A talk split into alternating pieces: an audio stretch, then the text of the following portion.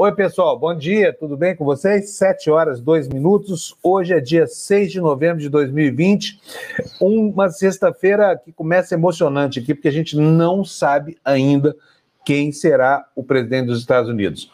Tudo que a gente sabe é que a coisa continua enroladíssima lá, o Biden vai ganhando uma pequena vantagem na Geórgia, mas a, a, a, a apuração não acaba nunca. Aí fica a pergunta: como é que uma democracia de quase 240 anos de idade pode sobreviver a tanta ineficiência, né? E no momento mais sagrado do voto, né? Praticamente na hora da eucaristia da, da, da democracia, que é a hora do voto. E aí? E aí, como é que fica isso tudo? E aí nós temos um sujeito lá nos Estados Unidos que está tripudiando a democracia. Alguém para é, para quem ela não tem menor valor. Quem é? É o presidente dos Estados Unidos. Sabe assim, a, a estratégia de tripudiar a democracia, usando os instrumentos da democracia, está em pleno vigor nos Estados Unidos. É impressionante a gente ver como é que um presidente da República, sem nenhum compromisso com aquilo que o fez presidente, que é justamente a democracia, né, pode torpedear o caminho que ele próprio trilhou. Felizmente, parece que a técnica não vai colar, né? Pelo menos da parte da imprensa americana, há uma reação é, é, bastante significativa, que é essa, inclusive, de cortar a palavra de um presidente. Vocês imaginam o que, é isso? O Trump falando na televisão e um âncora, um repórter dizendo o seguinte: olha, ele está falando mentira, isso aí é fake news, não tem nada disso. Imagina em que ponto chegamos, hein? Agora, é um alerta bom para o bolsonarismo, viu, gente? Por quê? Porque é a mesma técnica, é o mesmo método. E tá aí aquilo que vai acontecer aqui no Brasil em 2022, tá? Nós vamos ter uma batalha horrível aqui entre essas forças das trevas, representadas pela extrema-direita é, contra a racionalidade e a razão. Vai ser a repetição disso que está acontecendo nos Estados Unidos. E ontem já foi dado um primeiro passo pelo presidente da República atual aqui, o tal do capitão Bolsonaro, é, no sentido de já começar a semear desconfiança em relação ao processo eleitoral. Diz que vão, a partir do ano que vem, atrás de um processo que, que torne confiável né, a eleição. Olha, o bolsonarismo, gente, é uma força em declínio, pelo menos a julgar pelo processo eleitoral aqui no Brasil. Né? Nas maiores cidades do país, os candidatos que se associaram, associaram as suas imagens do Jair Bolsonaro, estão lá embaixo, sabe? Estão uma situação dificílima. Eu não chego a ter pena de um russomano aqui em São Paulo e um Crivella no Rio, porque afinal de contas a escolha é deles, né? Até é bom que seja desse jeito mesmo, porque essa gente certamente não é o melhor que, que a política pode oferecer para a população. Mas eles estão, ó, morro abaixo. E as próximas horas vão dizer se o cenário vai mudar tanto a ponto de nós termos aqui dois novos elementos no ambiente de segundo turno que até aqui não venham sendo cogitados. Bolos em São Paulo, Marta Rocha no Rio. Se for isso, está criado o melhor dos mundos, hein? Vamos torcer para que esse candidato triunfe, a candidata do PDT no Rio de Janeiro e o candidato do PSOL aqui em São Paulo, que são ótimos nomes para essa eleição, e estão tirando da área, tirando mesmo da área, Crivella, esse estrupício lá no Rio, e Russomano, essa coisa horrorosa daqui de São Paulo. Deixa eu dar bom dia aqui para Lu. Bom dia, minha querida Lu. Como vai você? Bom dia, vim de azul hoje, hein? Hoje tá bonita a luz, gente. Olha só, como sempre, né?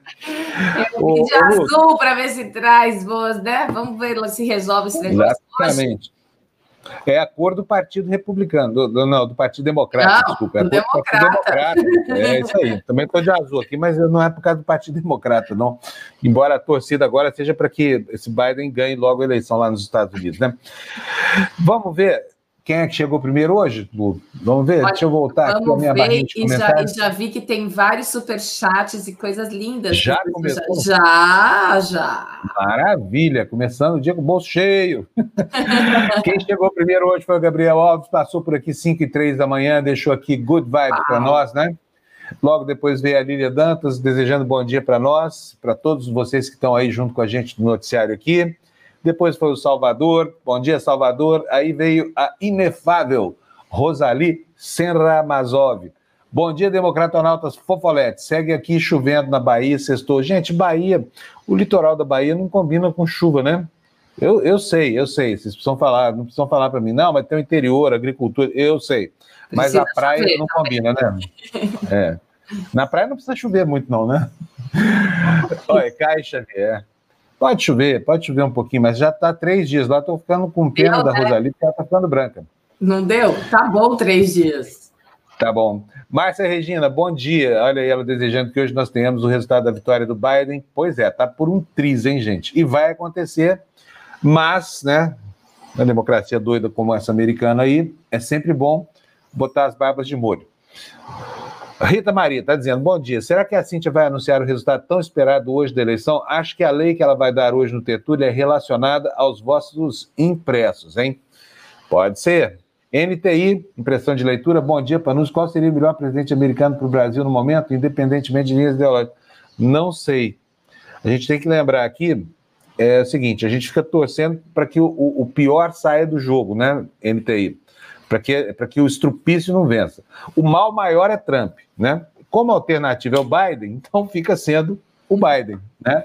A melhor opção aqui para nós. Agora, preciso lembrar que os democratas não são muito auspiciosos com relação ao tratamento que dispensam a gente, não. Hein? São muito mais protecionistas, né? Falam em fechar barreiras, é, é, em erguer barreiras não, não tributárias. E é preciso lembrar o seguinte: independentemente de quem for, não sendo Trump, se fosse o seu, o seu Zé das Couves lá nos Estados Unidos, o Brasil iria sofrer as consequências da devastação ambiental, né? Vai custar uma fortuna para a gente. E quando a gente fala o Brasil, estamos dizendo eu, você, etc, etc, tá?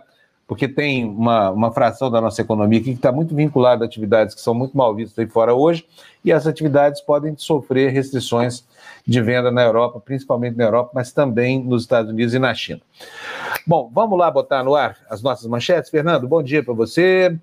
Você não quer falar dos superchats, não? Senão a gente Quero vai perder. Sim. Vamos lá, vamos lá. Pavlova, nome lindo, Caterine Segala mandou cincão para gente, desejando para gente bom dia. Bom dia para você, Pavlova. Muito bom dia, muito obrigado pela sua doação. Biase Arquitetura também doando R$ 1,90 para a gente. Biase, bom dia para você. Muito obrigado, viu, pela sua doação, pela sua generosidade. Temos mais, olha aqui, olha, Valério Melo. Bom dia, democratas e republicanos. Muito bom ver um sujeito que trapaceou através do Facebook e Twitter sendo derrotado pelos Correios. É verdade, olha só. Na verdade, é o paradigma comunicacional anterior, a comunicação pelo correio, uma coisa tão antiga quanto a, a, a, a Grécia antiga, né? E está derrotando aí a moderníssima tecnologia. Não é bem isso, não é que é, é o, é, o, é o meio para evitar a fraude, né? Quem mais? Tem mais gente aqui? Tem, tem mais gente. Vocês estão muito generosos hoje. Olha, a Joyce mandou dois reais para gente. Joyce, bom dia para você. Dia, Diz que o jornal está pago, está mesmo, está bem pago. Leonardo Limove. bom dia. Jorge virou, virou mesmo, virou por um pouquinho, mas quem diria que Jorge ia virar, hein, gente? Vai ser ali, será?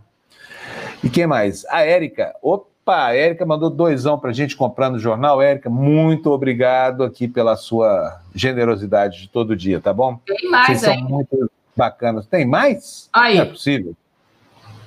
Ana Cláudia Simão. Oi, Ana Cláudia, 22,90. Começando sem o Trump. Democracia mil, salve. Calma, Ana, calma que a coisa não resolveu ainda. Mas vai resolver daqui a pouquinho. Não será agora de manhã, viu, gente? Porque a coisa lá tem, tem o fuso horário, essa coisa toda. E ontem demorou demais para retomar a, a, contagem dos votos nos cinco estados que ainda faltavam, né? Mas vamos ver como é que estão as manchetes dos jornais de hoje, vamos, Lu? Vamos. Vamos lá, Fernando, põe na tela para gente. Olha aí, claro, óbvio, né? Que o assunto, não só nesse, mas em todos os jornais do mundo, é a eleição americana. Na Folha de São Paulo, à esquerda da página, Biden avança em estados decisivos e Trump faz ataque à democracia. No jornal o Globo, sem prova, Trump tenta desacreditar a apuração, Biden pede calma ao país. E no jornal Estado de São Paulo, tensão cresce e Biden pede calma. Democracia é confusa, ele disse, exercitando aí o papel de, de, de, de pacificador, né? Está apostando sinceramente que o, o, os, os, freios e contrapesos americanos serão suficientes para conter o ímpeto golpista desse sujeito esquisito chamado Donald Trump, né? O Bolsonaro do, do, do, do Trópico de Câncer, lá em cima. Adani, Adanisson Aguiar Louzeiro Júnior, dezão pra gente, Adanisson. Bom dia para você, muito obrigado pela sua doação. Vera Lúcia, a mesma coisa para você, 10,90. O que está acontecendo com vocês hoje? Que generosidade é essa? Estou gostando muito. Põe na tela para a gente a notícia aí, Fernando. Vamos ver o primeiro destaque, por favor. Vamos, obviamente, começar correndo aí o mundo. Manchete do The New York Times: Biden é, faz ganhos na Pensilvânia e na Geórgia, mas aí o que importa mesmo são esses dois números aí, 253 e 214, né? Ainda os mesmos dos últimos três dias, por incrível que pareça. Vamos ver, uh, olha, aqui ó, Biden pede paciência, aqui do lado esquerdo aí, Trump mente a, a, a, sobre a contagem de votos, né? São as duas manchetes hoje que permeiam toda a imprensa americana. Vamos ver o próximo, Fernando, por favor? Qual é o próximo que eu escolhi aí? Próximo destaque, Fernando? Aí, muito bem, olha. Na CNN, Biden beirando 270 votos, né? E olha aí, ó, tá diminuindo a diferença na Pensilvânia, diz o intertítulo lá embaixo. O presidente Trump lidera na Geórgia e é, a diferença diminui para menos de 500 votos. É o clima agora de manhã lá nos Estados Unidos, né? É, vamos, vamos ver a próxima manchete, por favor, Fernando. Mais um? Alô, Fernando? Aí, olha, Fox News. Eu pedi para botar esse mapa aí porque esse é, é, é, o, é o placar da Fox News. Vocês podem ver que aí no centro, mais à esquerda, tem aí escrito NV6, é Nevada, né? E ao lado de baixo dele, aí, um pouquinho mais à direita, na pontinha desse polígono estranho aí, formado pelo mapa da, de Nevada, está o estado do Arizona com 11 votos.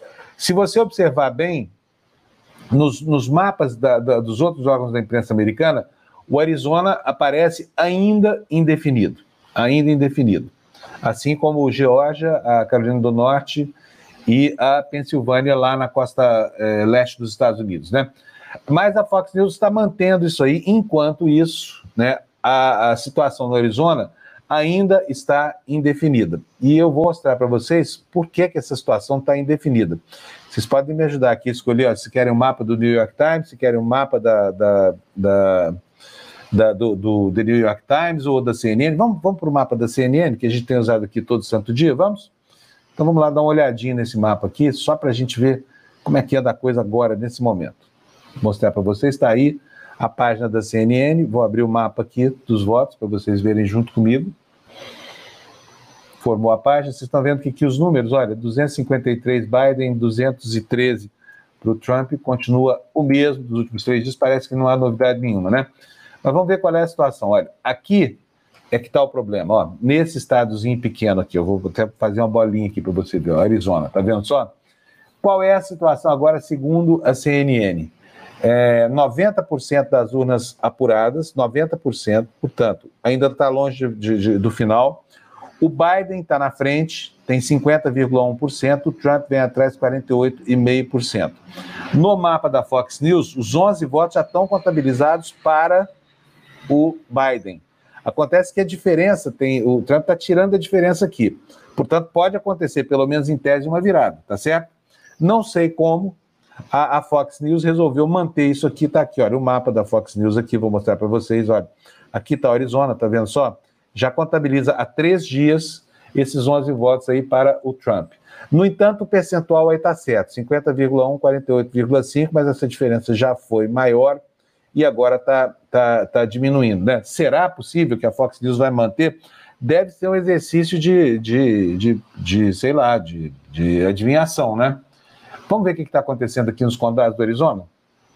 Para a gente saber exatamente onde é que reside o problema. Por que, que essa votação está tão, tá tão amarrada assim? Está aqui, olha, o mapinha aqui. Vocês estão vendo aqui é, em Maricopa, né, tem 88% das urnas apuradas. Vamos tentar diminuir aqui o tamanho dessa imagem. Não estou conseguindo. É, não vai dar. A gente vai fazer essa análise aqui depois, tá? Vamos voltar para os nossos slides, por favor, Fernando. Vou tirar da tela isso aqui, porque a gente. Depois a gente faz essa análise mais acurada. Mas eu quero mostrar para vocês o noticiário agora ressaltando principalmente o comportamento né, do, do, do, do, do Trump, o comportamento estranho do, do, do, do, Trump. Aqui ainda uma notícia que saiu agora há pouco no UOL, é mais uma compilação.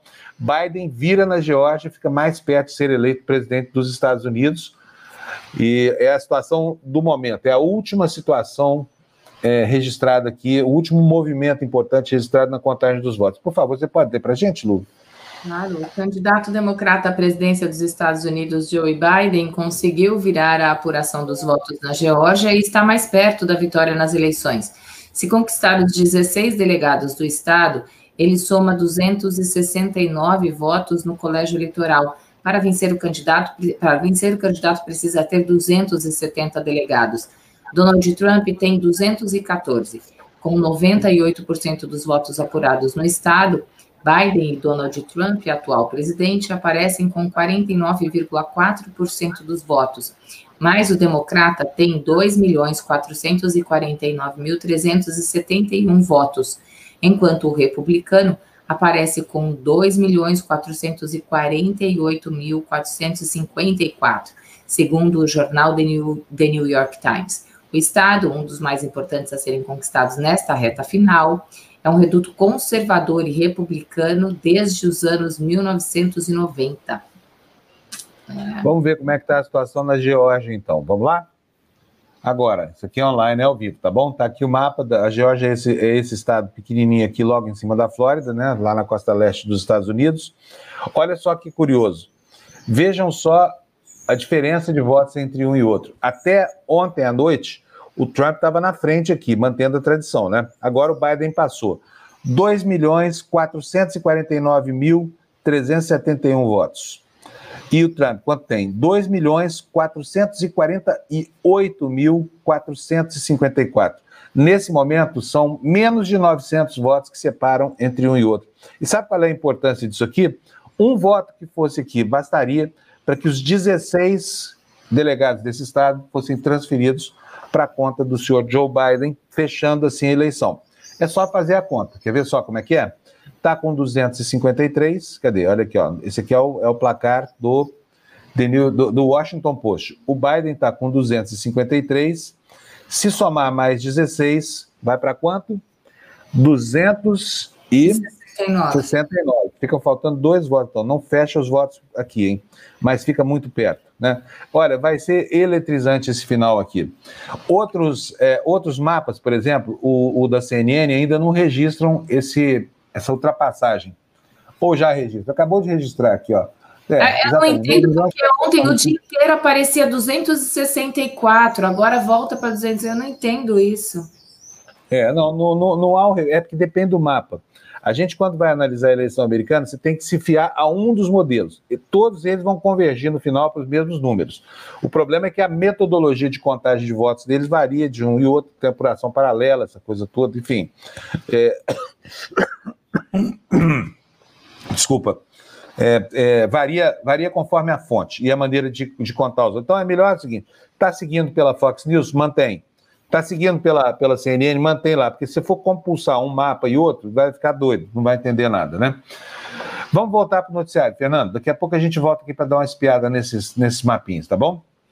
Vamos lá, vocês já viram como é que está a situação lá, mas a Geórgia tendo ultrapassado na Geórgia, e se a contagem é, da Fox News estiver correta, o Biden já ganhou essa eleição. Né? Vamos ver como é que está aqui no, no, no, placar da Fox News? Vamos, vale a pena a gente dar uma olhadinha. Desculpa, Fernando, põe de novo a minha tela dividida aí. Olha só, vamos ver o que está acontecendo aqui no mapa da, da, da Fox News. Eu estou falando para vocês que a gente tem que ficar no mapa só, senão enlouquece, estou fazendo o contrário, né? Casa de Ferreira, Espeto de Pau. Olha, aqui o problema, olha, uh, uh, uh, Arizona.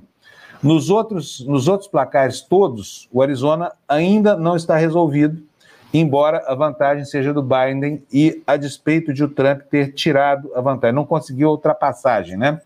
E ainda estão faltando aí 10% dos votos. Então, na contagem da Fox News, o Biden já tem 264, né? 264 votos. Se virou a Geórgia, se virou a Geórgia, e aqui já aparece ele na frente na Geórgia, por pouquíssimos votos, mas aparece por menos de mil votos, mas aparece aí na frente. Se for mantida essa virada, somando 16 com 264, teremos 280 votos. Como são necessários 270 para eleger o futuro presidente, virando a Geórgia, no placar da, da, da Fox News, o Biden já teria ganho a eleição com essa virada. Teria, eu falo que é uma, é, uma, é uma virada teórica, né?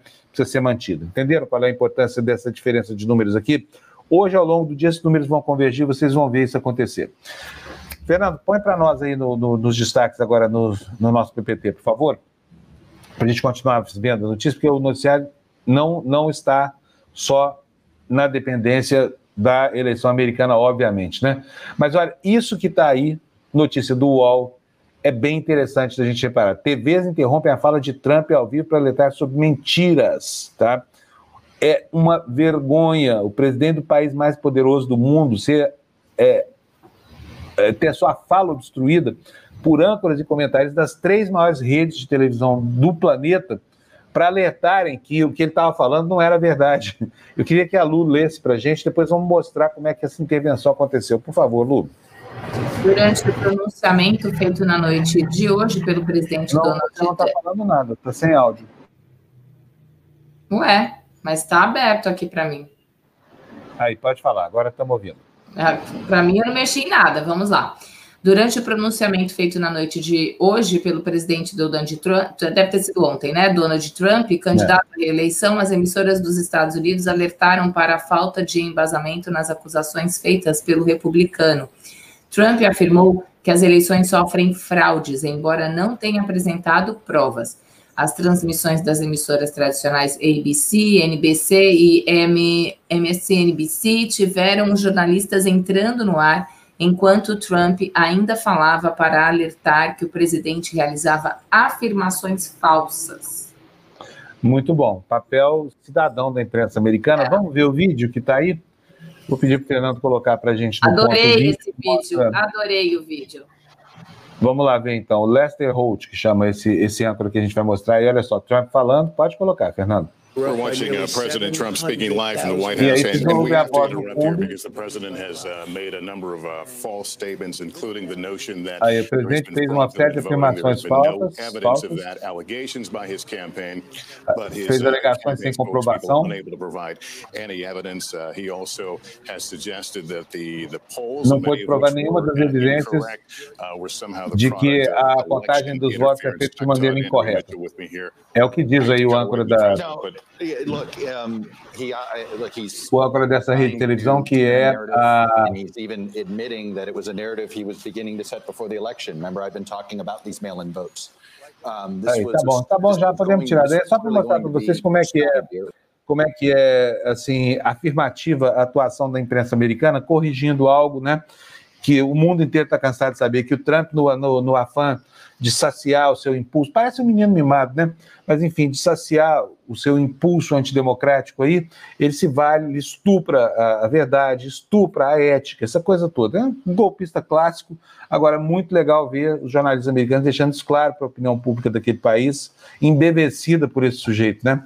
Porque, afinal de contas, a gente não pode esquecer que, a despeito disso tudo, desse esforço para reparar a verdade, ele continua ainda no coração de metade da população americana. E metade aqui não é absolutamente um exagero, tá? Ainda que ele venha a perder por uma fração de percentual qualquer, é, Trump está incrustado na alma americana, esse câncer, e para extirpá-lo daí vai ser muito complicado.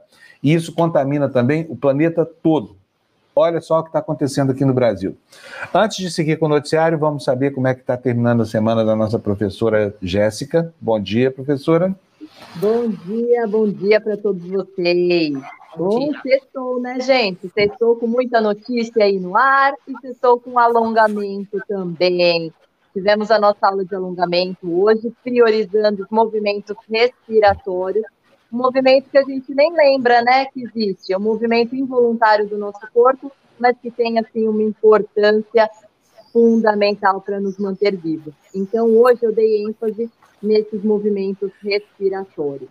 Perdeu a aula? Não deu tempo de fazer? Amanhã, sabadão, hein? Dá para fazer sim. Lembrando que as aulas ficam gravadas e que você pode fazer a qualquer hora do dia a aula que você quiser. E Lua, pergunta que não quer calar. Me perguntaram ontem no Instagram, Jéssica, eu não tenho tempo de fazer atividade física durante a semana. Fazer 20 minutos é perda de tempo? Ou é uma boa, uma boa saída? O que, que vocês acham? Fazer pouco tempo durante o dia? Só no fim de semana? Só no final de semana ou fazer pouco tempo. Não dá para fazer meia hora, ah. não dá para fazer uma hora. 20 é, minutos. Eu sei que o tal, do, o tal do hit é o demônio em pessoa, assim, entendeu? Aquela coisa de, de 20 fazer. 20 minutos, o hit é 20 minutinhos.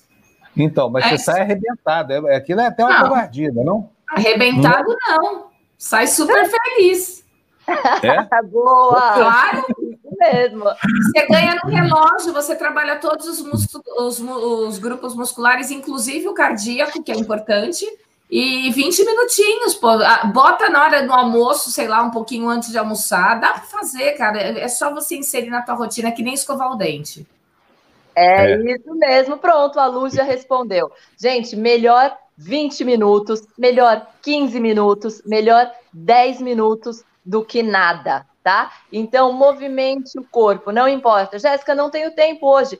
10 minutinhos de caminhada. Desce um pouquinho antes aí do, do seu ponto, é, sobe a escada do metrô, dá um jeitinho. O importante é movimentar o corpo, independente do tempo, independente de como. É melhor você fazer 20 minutinhos de caminhada do que ficar sentado no sofá só assistindo televisão. Então aproveita aí o final de semana, coloque o seu corpo em movimento, coloque aí é, a sua saúde para ficar em dia. Combinado? Final de semana chegou, eu quero que você faça aí a sua atividade física e faça as aulas. Tem tanta aula, tem mais de 150 aulas agora aí na TV Democracia que você pode escolher e pode fazer amanhã.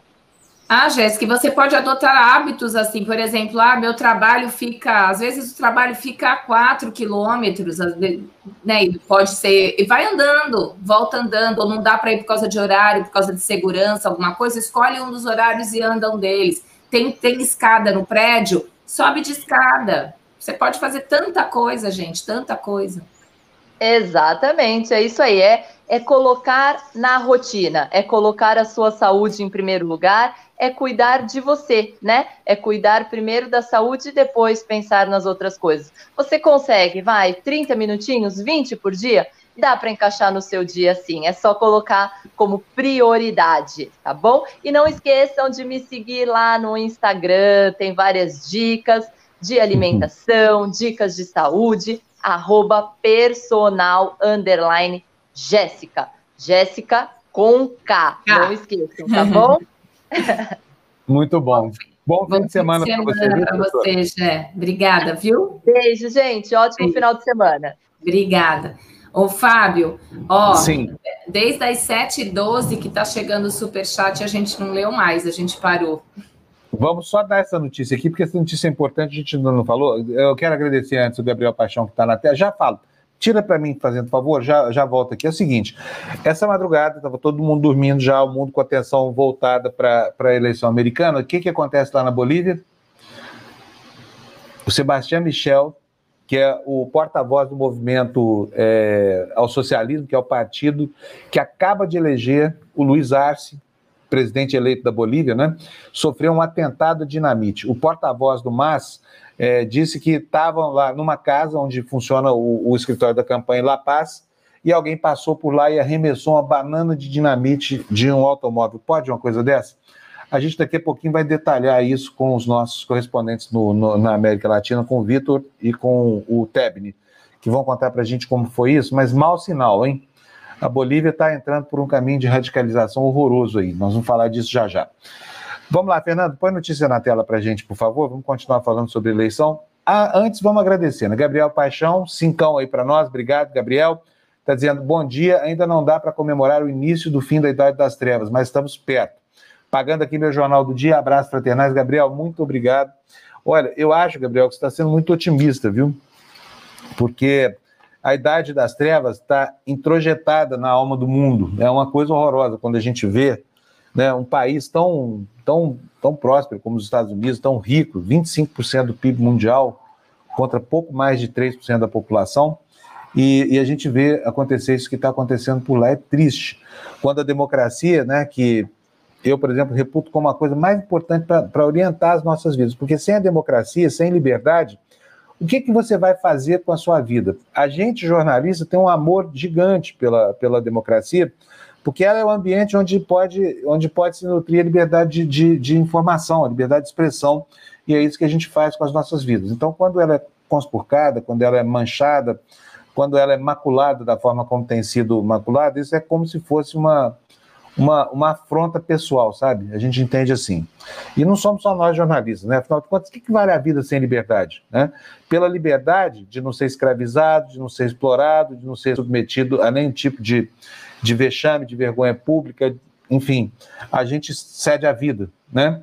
Então, aquilo que a democracia coloca como uma solução pelo voto, pela uma solução pacífica e conciliadora, pode nos levar à exacerbação dos ânimos, como a gente tem visto, aliás, em alguns, é, algumas metrópoles americanas, né? Vamos continuar com o noticiário, daqui a pouquinho a gente segue falando sobre isso. Eduardo, obrigado para você, 16,90, puxa vida, viu? Eleição está decidida. Eu acho que está também, viu, Eduardo? Porque a chance de o Trump ganhar essa eleição é uma chance meramente teórica, tá? Mas precisa esperar, vai saber o que vai acontecer naquele lugar. Vamos lá, gente. Notícia na tela, por favor. Olha aí, reflexos aqui, ó. Os trampistas aqui no Brasil também estão em má situação, hein, gente? Saiu um Datafolha novo, está na Folha de São Paulo hoje. Olha aí a manchete, ó. Aqui em São Paulo, Russomano recua mais e empata em segundo lugar. Cova se isola em São Paulo, segundo o Datafolha, é a manchete da Folha de São Paulo, cujo intertítulo diz o seguinte: intenção de votar no candidato de Bolsonaro na capital paulista cai a 16%. O cara já teve 30%, hein? Com bolos pontuando 14% e França do PSB 13%. Russomano, tchau, querido. Leia aí pra gente, por favor. Lu. O prefeito de São Paulo, Bruno Covas, se isolou na dianteira da corrida eleitoral na cidade, enquanto o deputado federal Celso Russomano agora empata na segunda colocação com Guilherme Boulos e com o ex-governador paulista Márcio França. Esses são os achados da nova pesquisa do Datafolha sobre a disputa na maior cidade do país. Ela foi feita em 13 e 4 de novembro, ouvindo 1.260 eleitores. A margem de erro é de 3 pontos percentuais para mais ou para menos. Em relação ao levantamento anterior do Instituto, de 20 e 21 de outubro, Covas subiu de 23% para 28%. Esses são os achados da nova pesquisa. Ah, já foi isso, vamos ver.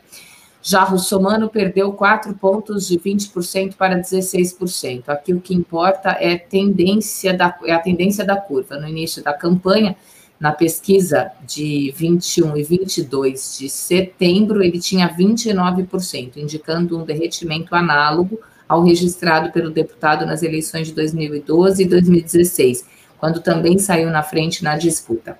Com isso, o nome do presidente Jair Bolsonaro na capital paulista agora empata estatisticamente no segundo lugar com Boulos, que manteve os 14% da rodada anterior, e França, que oscilou, que oscilou de 10% para 13%. Bom, beleza. Gente, e o Amapá, hein? Quem foi que comentou aqui sobre o blackout lá no Amapá? Deixa eu ver aqui. É, tem vários comentários. Zé, Leonardo, Leonardo Lima. Gente, já são dois dias inteiros sem luz lá na capital, sabia? Por causa do estouro de uma estação lá de 250 megawatts, perto de Macapá. O pessoal ficou sem luz lá e está sem luz. E o, o operador nacional do sistema elétrico disse que vai demorar, viu? pode correr aí o fim de semana, o pessoal no escuro lá, essa geladeira, a carne do churrasco apodrecendo no freezer, viu, Lu? A coisa não tá fácil lá, não. E imagina se fosse um problema mais sério, né? Como, por exemplo, um linhão que foi sabotado, alguma coisa. Mas foi só uma subestação, foi em Macapá, eles não conseguem resolver, né? Valder, bom dia, tá aí, bom dia, Despertonado, pagando meu jornal, rindo alto aqui, porque o Bozo disse ontem que esperança é a última que morre. É um paspalho, é? É, é assim, Valder. Cincão para nós, Valder. Brigadíssimo, viu? Para variar. Helena Carvalho, 5 euros. Helena do céu, que jornal mais caro. Dava para comprar um monte de jornal. Aí você já pagou os jornais do mês inteiro. 5 euros vezes 7 vezes 5, 35. Muito obrigado, Helena. Obrigadíssimo. Hoje vocês estão generosos demais. Também, a gente não leu lá ainda atrás. Ele mandou 10 reais para gente. Obrigada, viu? Quem foi? É... Anisson Aguiar Loureizo, Louzeiro Júnior. Ele mandou lá tá atrás. Aqui, tá aqui. Muito obrigado. Não, eu li sim, eu li sim. Eu li lá para trás. O Adanilson Aguiar Louzeiro Júnior. Também a Vera Lúcia, que mandou para a gente R$10,90. Muito obrigado a ambos. E vamos tocar no noticiário, porque é isso, disso que trata, é isso que vocês querem, é isso que vocês terão aqui. Fernando, põe aí. Gente, olha aí, estamos falando aqui é, sobre Russomano, né, o cavalo paraguaio, que já está de novo lá para trás. E olha só onde é que ele está em primeiro lugar aí. Está aí na, no, no, gráfico que o Datafolha trouxe para vocês. Em quais desses candidatos você não votaria de jeito nenhum? Russomano lidera a rejeição aí, chega a 47% entre alguns segmentos, né, segmentos mais escolarizados, e provavelmente vai ter muita dificuldade, teria muita dificuldade, ainda que fosse o, o, o, o candidato mais votado, em consolidar essa vantagem eleitoral. Mas pelo que a gente está vendo aí, outra vez o cavalo paraguaio volta para a cocheira antes do fim do antes do fim da corrida, né? Não deu, hein, Russomano? Puxa vida. E, e ele tá com a carinha de, oh, por favor, me dá uma chance aí, meu, não sei o que mais. Não, não, não. Vamos lá, notícia na tela para a gente, Fernando, por favor. Olha, Belo Horizonte, outro lugar onde o bolsonarismo está tomando uma traulitada, está tomando uma tunda mesmo. Ó. Calil vai a 65% em Belo Horizonte. É incrível o que esse prefeito ficou querido lá na capital do meu estado, né? E o candidato Bolsonaro lá, ao contrário, não consegue fazer nem um quinzeavos disso, Lu. Há 10 dias das eleições, o prefeito de Belo Horizonte, Alexandre Calil, segue liderando com mais que o dobro da soma de intenções de voto dos outros candidatos, aponta o Datafolha, indicando uma definição da eleição já em primeiro turno. Calil aparece com 12% das intenções de voto nos dois primeiros levantamentos do Datafolha. Está com retorno, Fábio. Alguém abriu o áudio aí que está com Não, retorno. Fui eu, fui eu mesmo. Fui eu mesmo. Já levantamento do Datafolha, ele havia marcado uh, 56% em 5 e 6 de outubro, e depois 60%, 20 e 21 de outubro. O Datafolha ouviu presencialmente 868 eleitores na terça-feira e na quarta. A pesquisa feita em parceria com a TV Globo tem margem de, de erro de 3 pontos percentuais para mais ou para menos. Assim, aqui no Sudeste, pelo menos nas prefeituras, o bolsonarismo já está tomando uma trampada, né? Olha aí, vai ser uma. O pessoal está caprichando aí na sova desse Bolsonaro. Então fala mais, fala assim: eu sou o candidato Bolsonaro. tá pensando que é fácil? As pessoas não se deixam enganar, não. Como eu digo aqui todo dia para vocês. A Terra não é plana. Quem acha que, que a Terra é plana, ou quem propagandeia por aí que a Terra é plana, uma hora acaba pisando na linha do Equador, porque ela não é plana, tá bom? E esse regime baseado na mentira e na opressão não é sustentável ao longo do tempo. Pode até fazer sucesso numa eleição ou outra aqui ou ali, mas já foi banido da Itália, está sendo varrido dos Estados Unidos e pela prévia aqui no Brasil, na eleição municipal, Logo, logo, ó, essa galera aí já está a caminho do reino de Hades, de onde não deveria ter saído, tá? Porque o alçapão de onde eles saíram já foi descoberto, chama urna, né? E nós vamos tampar esse alçapão aí em tempo de conter essa debandada lá do inferno. Notícia na tela para gente, Fernando, por favor. Em posse no Supremo, Fux ressalta saber jurídico enorme, imenso do Cássio Marques Declaração é vista como uma defesa ao novo integrante da corte, questionado por imprecisões no currículo. Cerimônia dura incríveis 14 minutos, Lu. Rápida, né? Foi já. A matéria do Jornal Nacional sobre a posse ontem quase que foi maior do que a cerimônia de posse. Primeiro indicado pelo presidente Jair Bolsonaro para o Supremo Tribunal Federal, o ministro Cássio Nunes Marques tomou posse ontem em cerimônia que durou 14 minutos e foi esvaziada por causa da pandemia do Covid-19. No único discurso da sessão, o presidente da corte, Luiz Fux, disse que Nunes Marques tem o notório saber jurídico necessário para ingressar no Supremo. A afirmação foi vista como uma defesa ao novo integrante do STF, questionado por imprecisões no currículo e suspeita de plágio. Ao lado de Bolsonaro, Fux afirmou que o magistrado terá independência olímpica. para atuar no Supremo. Na cerimônia estiveram sete dos onze ministros do tribunal por medida de prevenção, depois que várias autoridades presentes na posse de Fux em setembro contraíram o novo coronavírus. Nunes Marques foi conduzido ao plenário pelos ministros Gilmar Mendes, avalista de sua indicação, e Alexandre de Moraes, seguindo a liturgia das posses no tribunal, onde o novato é acompanhado pelo integrante mais antigo e mais recente da corte.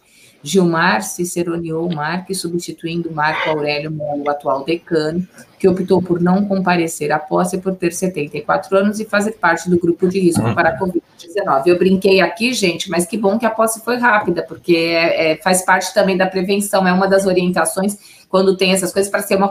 A missa, por exemplo, as missas têm que ser mais rápidas, então é orientação também, tá? Eu brinquei, mas Tá certo. Não, e foi bom, foi bom, bom ter sido rápido, porque é chato pra caramba, né? Fala Também. a verdade. Né? É muito esse, chato. Tem esse outro de detalhe. Daniela Lima está dizendo: Oi, bom dia. Crivella está tão desesperado que ordenou o retorno dos profissionais da educação e abertura das escolas durante o dia inteiro da noite. Pois é.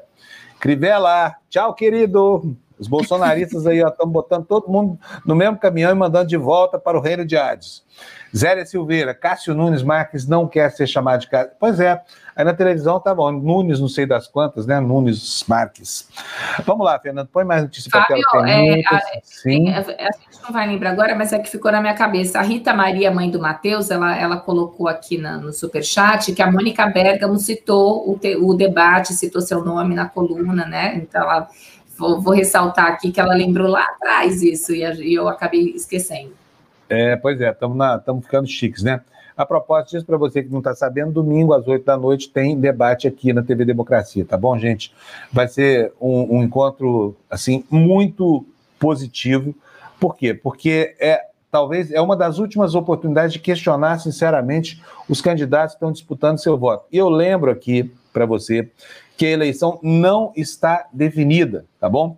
Tá aí o, o Boulos mordendo o calcanhar do Russomano e o Márcio França logo atrás deles. Nós não vamos ter o Russomano, que fez, aliás, um grande favor para nós de não aceitar o convite, que foi ótimo, a gente achou isso uma maravilha aqui, sabe? A ausência dele aqui vai preencher uma grande lacuna e, enfim, nós temos dois players desse jogo que, que estarão aqui conosco, tá? Márcio França e Guilherme Boulos eles vão tentar explicar para vocês o motivo dessa escalada aí e como o Russomano não, não vai estar, porque ele não vai poder explicar o motivo da derrocada também. A gente não acha ruim de todo, não. Vamos lá, então, vamos. Olha, é domingo, 8 da noite, não perca, espalhe aí para sua vizinhança essa coisa toda, porque para todo mundo ligar na TV Democracia na hora em que os candidatos estiverem debatendo aqui, domingo às 8 da noite. Um super horário bacana. E eu quero agradecer muito os 11 candidatos que confirmaram presença e vão estar conosco aqui, tá bom? Do PCO ao PSOL, passando por, por todos os outros, tá bom? Agradeço muito a presença dos candidatos aqui, porque são verdadeiros democratas que não se furtam ao debate. Fernando, por favor, põe a notícia para nós na tela, por favor. Olha aí, ó, uma vaga aberta no segundo turno. Rio e São Paulo chegam à última semana com cenário indefinido, o que só faz, Luciana, aumentar a importância de iniciativas como a nossa de promover esse debate, sabia? Pode ler para a gente, por favor? Vamos, com lideranças consolidadas, as disputas pelas prefeituras de Rio e São Paulo têm cenário indefinido para a formação de segundo turno, faltando pouco mais de uma semana para os eleitores irem às urnas, segundo pesquisa da Datafolha divulgada ontem. Na capital paulista, o prefeito Bruno Covas subiu cinco pontos percentuais e abriu vantagem para o segundo colocado, Celso Russomano, no, é, do Republicano que caiu quatro pontos e entrou em empate técnico com Guilherme Boulos e Márcio França. Na eleição carioca, Eduardo Paes, com 31%, chega perto de um terço das intenções de voto, e Marcelo Crivella, do Republicanos, e Marta Rocha, do PDT, disputam a segunda colocação, em ligeira vantagem para o atual prefeito. Pois é, olha, o fato a notar é o seguinte, gente, os bolsonaristas atrelaram a, a, a, imagem deles ao Bolsonaro, além de não adiantar nada, ainda atrapalhou os candidatos, né? É o pessoal pisando na linha do Equador aí. Gabriel, muito obrigado pelos seus Obrigada. 10 reais. Gabriel está dizendo aqui para nós que a distribuidora de energia do Amapá foi privatizada para multinacional espanhola, para uma multinacional espanhola, e a grande imprensa diz que a culpa é do operador nacional. E aí, entre aspas, aqui, fazendo uma ironia, mais um motivo para privatizar a Eletrobras, porque eles veem motivo para vender baratinho, né? Tudo aí. Na verdade é o seguinte, tá? O operador nacional do sistema elétrico, o ONS, já falou que o problema foi uma subestação. Não é culpa dele, culpa do distribuidor lá. Né? Agora, lamento muito pelo povo do Amapá. Já pensou passar o fim de semana? Estou falando, deixou a carne de churrasco. O cara foi na quarta-feira comprar o churrasco dele, chegou em casa não tinha luz. E aí o churrasco do domingo ficou na geladeira, né? Vamos lá, gente. Notícia na tela, por favor, Fernando. Hackers tiram do ar sistemas do Superior Tribunal de Justiça e também do governo. Tribunal perdeu acesso aos seus arquivos, teve atividades interrompidas. Ministros classificaram o caso como muito grave.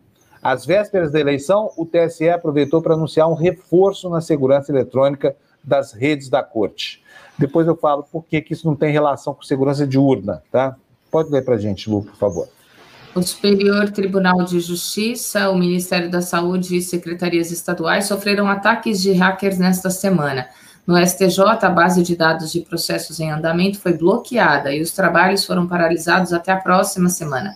Diante das invasões em outros órgãos e preocupado com a proximidade das eleições municipais, o Tribunal Superior Eleitoral informou que intensificou os procedimentos de segurança no sistema internos, nos sistemas internos e externos da Corte.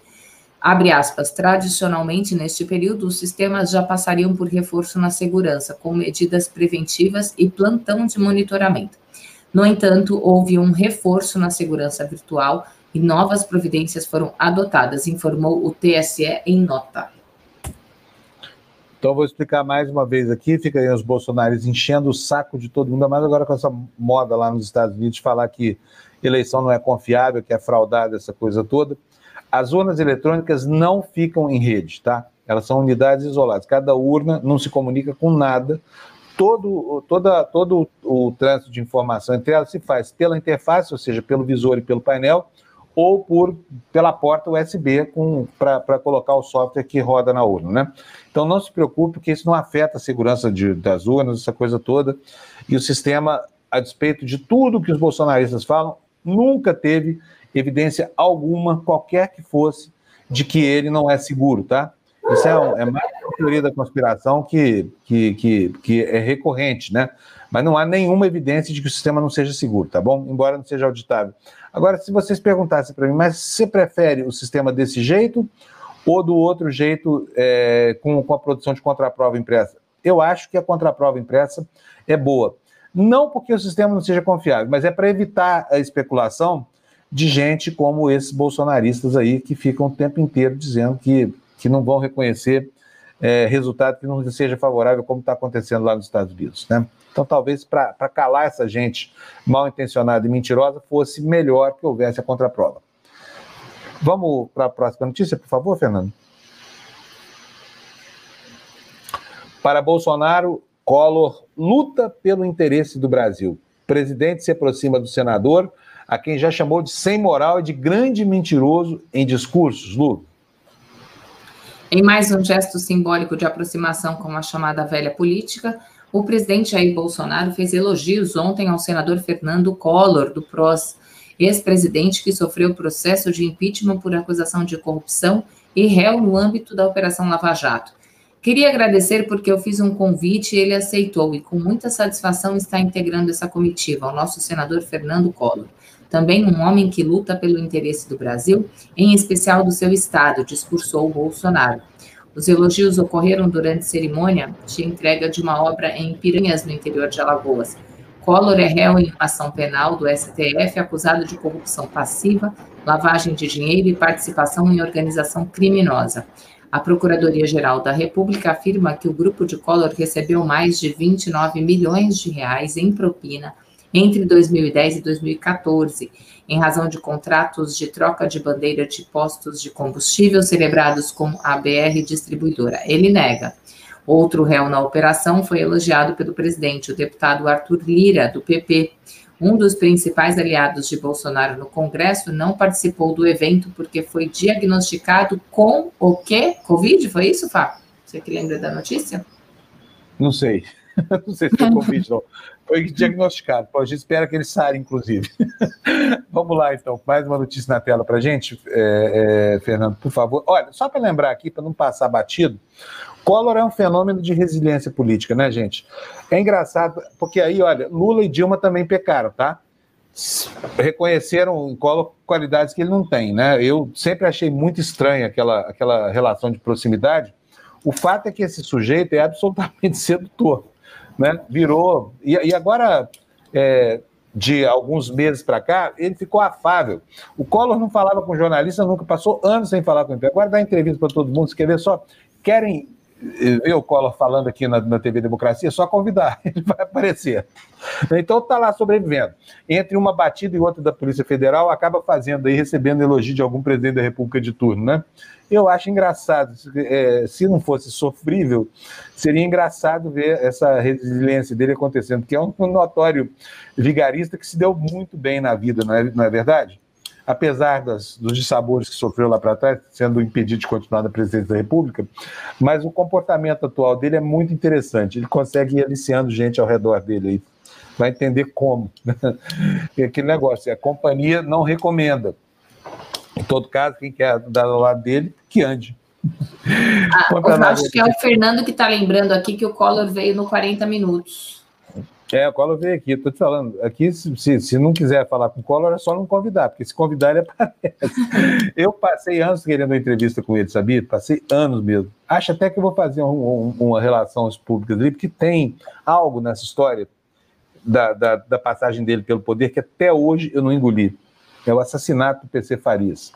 Aquela história está aí para ser recontada, sabe? Eu tenho muita vontade de trabalhar em cima daquilo, fazendo uma reconstituição de todas as, as irregularidades daquela perícia, principalmente tocada pelo Badam Palhares. Eu estava lá, eu, eu vi a fraude acontecer. E ela era gritante, já ao tempo em que o PC Farias, em 1995, ao tempo que o PC morreu, em 1995. Mas não é assunto para agora, esse é assunto para daqui a muito tempo. Notícia para a gente, Fernando, por favor.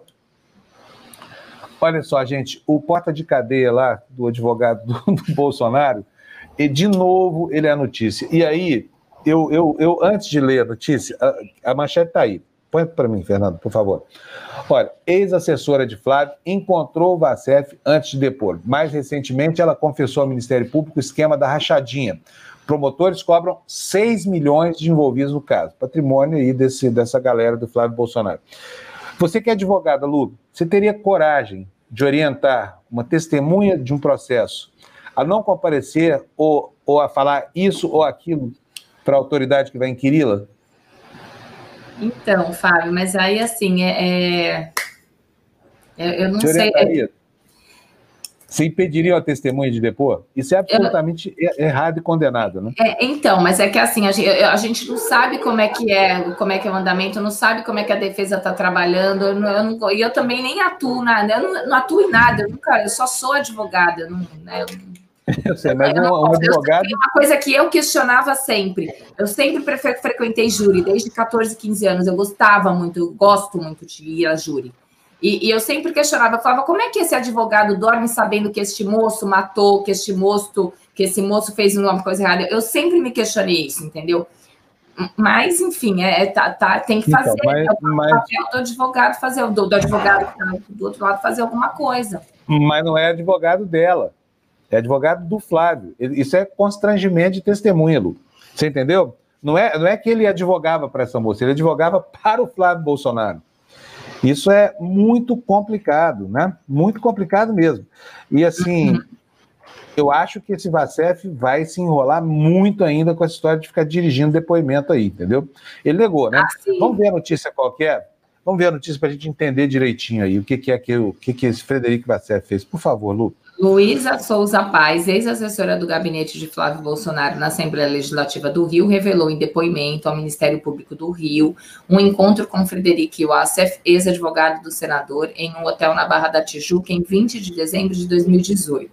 A reunião ocorreu no mesmo dia em que ela tinha sido chamada para prestar esclarecimentos na investigação. O a orientou a não atender a convocação do Ministério Público do Rio de Janeiro como o Globo revelou anteontem, A ex-assessora admitiu que nunca atuou como funcionária do filho do presidente Jair Bolsonaro e que era obrigada a devolver mais de 90% do salário. Além disso, Luísa apresentou extratos bancários para comprovar que entre 2011 e 2017 entregou cerca de 160 mil reais para Fabrício Queiroz, ex-chefe da segurança de Flávio que é apontado como operador do esquema. É a primeira vez que um ex-assessor admite o esquema ilegal no gabinete. Eu entendi o que você não, falou, ele não é advogado entendeu? dela. Eu entendi. Não, não é advogado dela. Essa, eu entendi. Não, Essa aí, é tá, aí ele está coagindo, né? Tá. Então, aí ele está coagindo. Não é advogado dela, sendo advogado do Flávio Bolsonaro, estava lá orientando a, as, as, testemunhas no sentido de, sabe, comparece, não comparece. Para livrar, livrar o cliente dele, né? Claro, claro. É assim, absolutamente irregular e anômalo isso aí, né? não é um comportamento que se espera de um advogado sério. Aliás, a SEF já deixou claro que sério não é de jeito nenhum. Sério tem duas é. visitas, tem duas visitas para nós aqui. Olha aqui, ó, uma, duas. Oba! Oi, meninas. Tudo Oi. bem? Bons dias. Bom dia. Bom dia. Bom giorno. Good morning, bom Cíntia. Good morning. É, good morning. Aqui não são nem seis horas da manhã ainda, né? Ainda é cinco, não sei quanto. Então, tá difícil night. a vida good night para você. good sunny morning. É. Bom, então vamos começar pela Cíntia, porque para ela tirar uma sonequinha aí entre o despertador e o tertúlia daqui a pouco, né, Cíntia? É, Olha, estou vendo as manchetes aqui. Meu, como é que o Trump, como é que o Trump faz isso? Como é que o sujeito destrói a própria, eh, a própria eh, credibilidade pois a é. ponto de ter em três redes de televisão, três âncoras diferentes, com posições é. diferentes, dizendo que ele está mentindo, hein, Cindy? Que horror isso, hein? Não, é, interromperam o presidente. Eu nunca vi isso, Fábio. Interromperam o discurso dele, falaram, não, isso daqui não é possível. E isso, inclusive, eles estão. Uh, o povo do Trump lá, o filho dele fica telefonando para as empresas de comunicação e fazendo escândalo, entendeu? Até para a Fox, eles ligaram para o Murdoch para reclamar da Fox, da cobertura da Fox. Como é que a Fox dá a vitória da, da do Biden em na, no Arizona, né? No como, Arizona, é, é. como é que dá a vitória do Biden no Arizona? Ainda não acabou a contagem, porque se esperar a contagem inteira, eles vão vencer no Arizona, mas lógico que eles querem parar a contagem nos outros lugares. Então é assim, é, não tem o que falar, entendeu? Eu vi que vocês deram essas notícias de manhã, falaram aí dos ganhos do Biden na Georgia. Então eu separei umas coisinhas um pouco diferentes para vocês, para não ficar repetindo a mesma informação aqui, tá? Não, mas, mas nós podemos repetir, sim, porque as pessoas não, não, não nem todo mundo que estava. Nem tava todo mundo acorda, né? Manhã, é, exatamente. A gente pode sim repetir, mas vamos para as notícias novas, porque notícia nova é melhor do que notícia já publicada, né? Não, mas é, é até porque o que a gente já falou, apesar desse fato do Trump, né, uh, fazer esse discurso que ele fez ontem é muito grave uh, o tom, o jeito, as acusações, a declaração de que ganhou a eleição, que está tudo roubado. Isso é, é, um absurdo, né? uma coisa uh, surreal assim que está acontecendo. Ninguém poderia esperar uma coisa assim de um presidente dos Estados Unidos. Só que do Trump a gente espera sim, viu? Não, não, não, não tem. Esse negócio de esperar, não, né? É, não tem essa coisa de não esperar dele, não.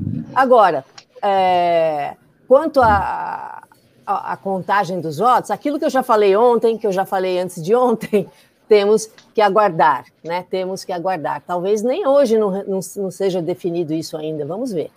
É, porque tem votos chegando pelo correio ainda, e não são todos, porque em alguns estados, se o voto pelo correio não chegou até o dia da eleição, ele não vale mais, fim de conversa.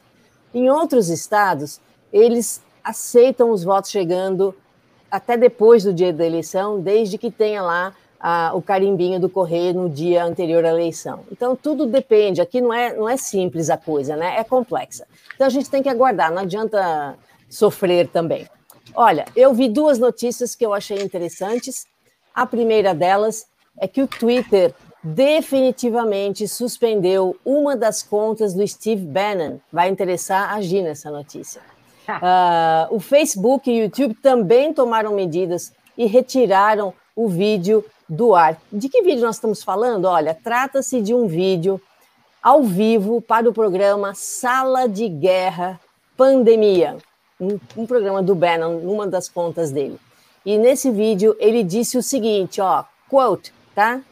É, Trump venceu a eleição e ele deveria demitir o Anthony Fauci e o diretor do FBI, Christopher Wray.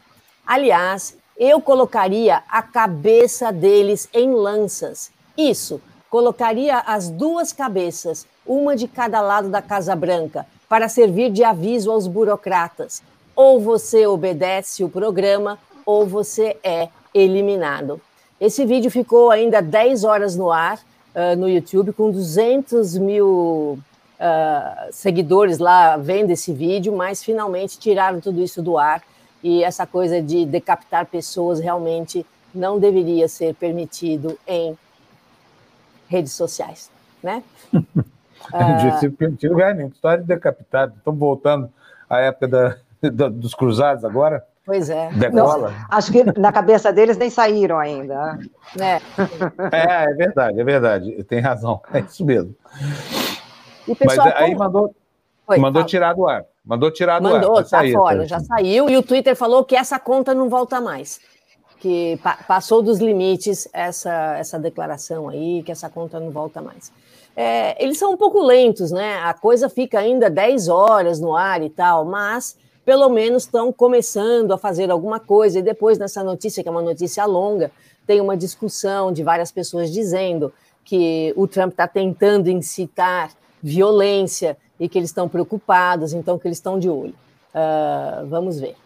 É, a outra notícia não é uma notícia, é um comentário de um jornalista que eu gosto muito.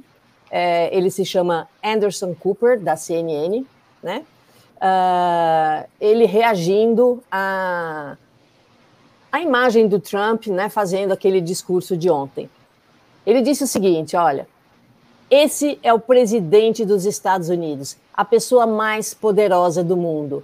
E o vemos como uma tartaruga obesa virada de barriga para cima, agitando as patinhas no sol quente, se dando conta de que seu tempo já era e que ele simplesmente não aceita isso ainda. Mas ele quer levar todo mundo para o abismo com ele, incluindo o país. Eu achei a melhor declaração, o melhor resumo da situação que eu vi entre todos os jornalistas uh, falando aqui. Muito bom. É exatamente isso.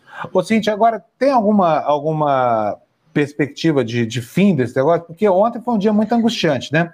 A todo, ontem eu participei de uma live aqui promovida pela OAB, junto com o William Vac, fiquei até com pena do William, tamanha atenção dele, que tinha um jornal dele para fazer essa coisa toda, e a todo momento falava, não, a Pensilvânia vai anunciar, a Pensilvânia vai anunciar essa coisa toda, e não anunciava nada, né? É por isso... Tem alguma previsão?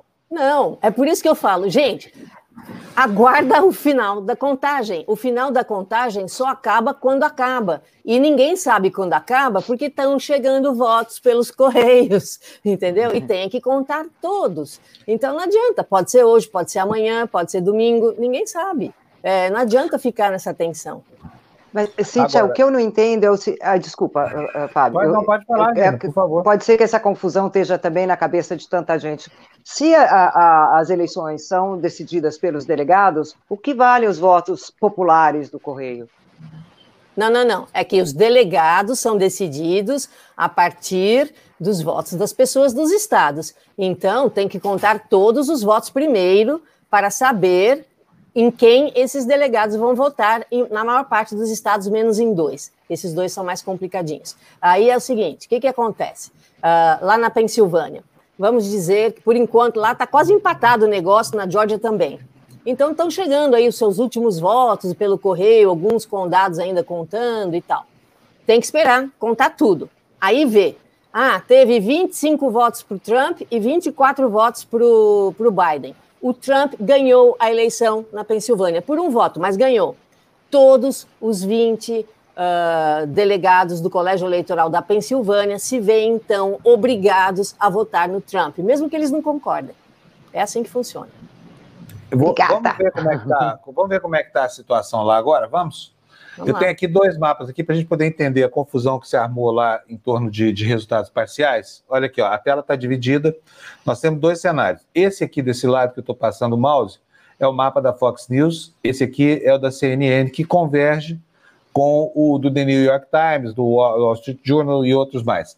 A diferença é o seguinte: vocês podem ver que aqui em cima, olha, o Biden aparece com 264 votos, tá vendo? Aqui, ó, 264. Aqui ele aparece com 253. A diferença é o estado do Arizona. Está aqui embaixo, olha. O Arizona tem 11 votos. No mapa da CNN, que é esse que a gente está vendo aqui agora, a situação aparece indefinida, 90% das urnas apuradas, mas o Biden com uma pequena vantagem. Já não é pequena mais, é uma grande vantagem, que essa vantagem cresceu de ontem para hoje, hein? 50,1% contra 48,5%, dá uma diferença de 1,6% aqui. Essa diferença já teve na casa de 0,9% ontem, se eu não estou enganado. Então, no Arizona, aqui, o Arizona parece indefinido, portanto, esses votos não contam para ninguém. Por isso, aqui o Biden aparece com 253 votos. No mapa da Fox News, o Arizona já está azul aqui, tá vendo só? É, já está contabilizado aqui, os 11 votos já foram contabilizados, já foram computados para o Biden que aqui tem 264 votos, tá bom? Agora, vamos ver a situação nos estados chaves aqui. Vamos pegar como, como base o mapa aqui da Fox News. Eu acho que esse número aqui ainda não está certo, mas ele vai estar certo daqui a pouco, na hora que fecharem a apuração, porque essa vantagem aqui parece impossível de tirar. Vamos ver os, os demais estados. Então, a conta é a seguinte: Biden teria, segundo a Fox News, 264 votos. Se vencer na Geórgia, e aqui ele ultrapassou o Trump, a Geórgia é um estado tradicionalmente republicano, mas agora, essa madrugada, o Biden ultrapassou o Trump, está com 49,4 contra 49,4, uma diferença de pouco mais de 800 votos. São 2 milhões 449.371 contra 2 milhões 448 mil 454 votos, mas está na frente. Significa o seguinte: se tivesse um voto na frente, levaria os 16 votos da Geórgia. Se essa vantagem se confirmar, somando-se os 16 votos com os 264 que já estão aqui garantidos, formalmente, segundo a Fox News, chegaríamos aí a 280 votos. E o que, que significa 280? 10 delegados a mais do que o mínimo necessário para eleger o presidente, que é 270. Aqui na CNN, no entanto, olha só, além de Nevada, né, que está ainda indefinido, são seis votos só, o Arizona está indefinido, os 11 votos, portanto, não estão contabilizados para o Biden, que tem 253. Em compensação, com a ultrapassagem na Geórgia, são 16 votos a mais. 16 mais 253 são 269. Ainda que o Arizona não seja contado, o Biden fica a apenas um voto da vitória, com a contagem dos delegados da Geórgia aqui. E o que está acontecendo na Carolina do Norte? O Trump ainda está na frente, provavelmente vai fechar na frente, porque aqui estão, 40 e, estão 95% dos votos apurados e a diferença é de 1,4 é, ponto percentual. Mas tem a famosíssima Pensilvânia.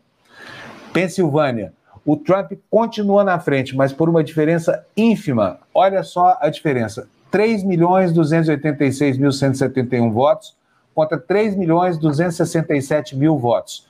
A diferença aí, portanto, é de menos de 19 mil votos, pouco mais de 18 mil votos. Ontem à noite, às 11 horas da noite, a última vez que eu, que eu, que eu, que eu vi o, o, o placar, essa diferença estava em 75 mil votos. Então, assim, com, a, com os últimos resultados escrutinados, essa diferença diminuiu muito, tá? Então, provavelmente a Pensilvânia é vai ser contabilizada para o Biden. E aí, amigão, olha, aí não tem jeito, porque são 20 delegados, e se você somar 253, que é o pior cenário aqui para o Biden, né? Se você somar esses 253 votos aqui, com mais esses 20 votos aqui da Pensilvânia, tem 273, fechou é o que deve acontecer hoje. Aí vou pedir para a Cíntia depois apurar para a gente o que, que acontece. Põe a gente na tela, Fernando, por favor. Porque é o seguinte: é, a gente sabe que a legislação da Pensilvânia estabelece que os votos que chegarem até o dia de hoje são, são contados, não é isso, Cíntia? É, se eu não estou enganado. Até dia 6, até dia 6, foi isso é, mesmo. Exatamente, até o dia de hoje. Portanto, se tiver voto pendente de apuração amanhã, não conta mais, né? É assim, se eles já estiverem lá na pilha, mas ainda não foram contados, tem que ser contados. Eles têm que chegar até o local onde é contado até hoje.